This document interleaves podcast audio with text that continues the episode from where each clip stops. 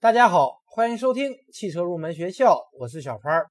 上一期节目主要给大家介绍了汽车车身的主要组成以及冲压的基本定义。今天这期节目，我们继续来给大家介绍一下汽车的冲压工艺，也就是这些车身覆盖件是如何通过冲压生产出来的。冲压工艺方法种类很多，而在汽车冲压工艺中，常用的工艺方法主要有开卷与校平、冲裁、弯曲、拉伸、修边、冲孔和翻边等等。下面我们就一一展开来给大家进行介绍。首先，我们来说开卷与校平。开卷与校平属于汽车冲压工艺前的板料预处理工艺，通常与剪切和下料工序一起在生产线上完成。它的工艺内容是将钢厂供应的卷筒板料进行开卷，整平后按照冲压工艺要求剪切成一定尺寸规格的料坯。开卷与校平工序处于冲压工艺流程的首位，通过该工序可以使冲压坯料达到预期要求的平整度和尺寸，而且不能对板料造成任何的损伤。说完了开卷与校平，我们再来说一下冲裁。冲裁是利用冲裁膜使板料产生分离的一种冲压工艺，主要包括落料、修边和冲孔等多种具体的工序。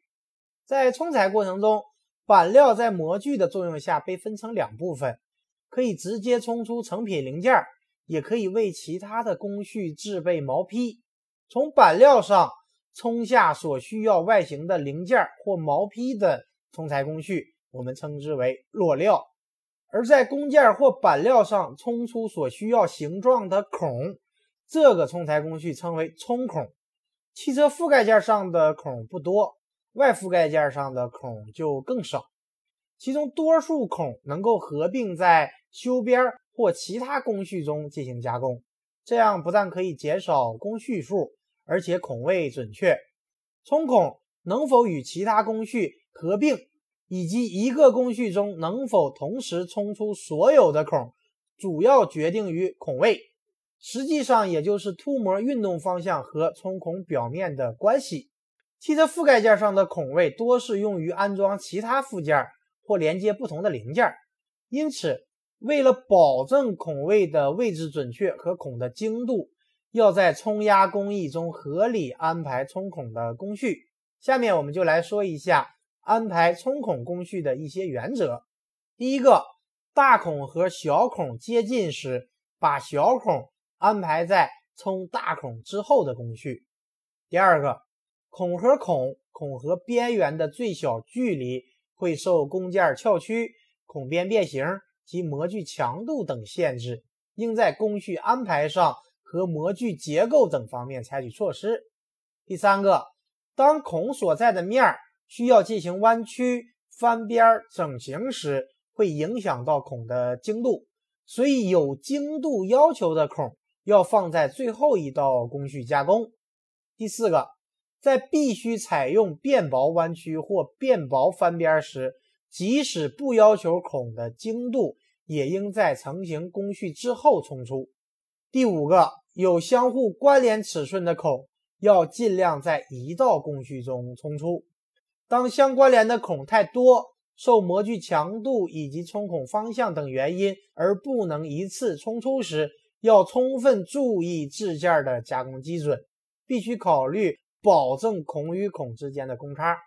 六个，在同时冲出多个孔时，要考虑模具的强度和布置。说完了冲孔。然后我们来说一下修边儿。在介绍修边儿之前，我们先来介绍一个概念，就是工艺补充。工艺补充是指为了顺利拉伸成型出合格的制件，在冲压件的基础上添加的那部分多余的材料，这就是工艺补充。关于拉伸工艺，我们马上就会讲到。工艺补充是拉伸件设计的主要内容，不仅对拉伸成型起着重要的影响。而且对后面的修边、整形、翻边等工序的方案设计也有影响。那么，由于这部分材料是成型的需要，而不是零件的需要，是多余的部分，所以在拉伸成型后的修边工序中，要将工艺补充这部分切除掉。所以说，所谓的修边工序是指将冲压零件的周围增加的工艺补充部分和冲压件内部增加的工艺补充部分冲减掉的冲压工序。修边的实质是剪切分离。修边形状的工艺性不仅直接关系到修边的质量和模具的设计，而且影响到以后翻边的稳定性。对于汽车覆盖件，修边轮廓多数是空间不规则形状，冲孔工序合并在修边工序中进行，对修边膜的结构影响不大，只需要增加凸膜和凹膜就可以了。因此，为了节省模具、提高生产效率，设计时。尽量将两个工序合并，称为修边冲孔工序。对于修边来说，有不同的修边方向。所谓的修边方向，是指修边凸或凹膜的运动方向，它与压力机上滑块的运动方向不一定是一致的。而根据方向的不同，修边一般有三种形式。第一种，垂直修边，修边刃口随压力机滑块做垂直运动，这种模具。结构简单，操作方便，应该优先采用。第二种是修边刃口做水平或倾斜运动，这种修边模具结构复杂，工作部分占用面积比较大。第三种是上述两种方法的组合，这种模具结构更为复杂。好的，以上就是本期节目的全部内容。下一期节目我们继续来聊汽车的冲压工艺。感谢大家收听今天的汽车入门学校，我们下期节目再会。